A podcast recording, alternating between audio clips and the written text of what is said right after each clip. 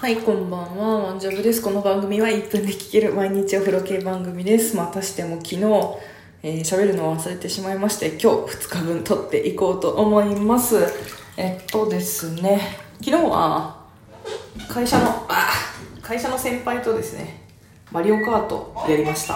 あ、やべ、追いだきでしたことバレた やばい。なんか喋らんかと思ったら喋った。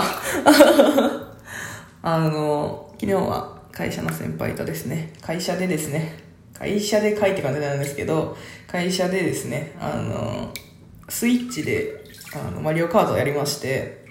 プロジェクターが会社にあるんで、それで投影して、あの、まあ、4分割、4人でやってるんで4分割になるんですけど、それをまあ、大きめの画面に映してやるっていうことをやりましたね。いやなんか、久しぶりに遊んだので、すごい楽しかったなっていうのが、昨日の内容です。はい。まあでもちょっと遅くなったんで疲れたかなって。はい。ということで、えっ、と、今日の話、13日の話は、えっ、と、今日はですね、短大の時の同期の女の子が、まあ結構家近くに住んでるんですけど、コロナだってことでなかなかご飯とか行けてなかったんで、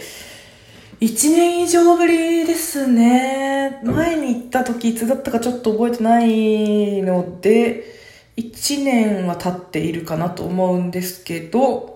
一緒にご飯に行ってきました。で、お昼ご飯も美味しかったし、その後にカフェに行って喋りながらいろいろ話しましたね。いやーまあ、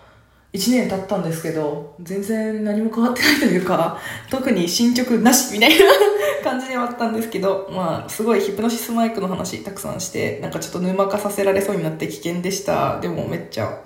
あの、いろいろ知れてよかったなって思います。また行こうねって話できて嬉しい。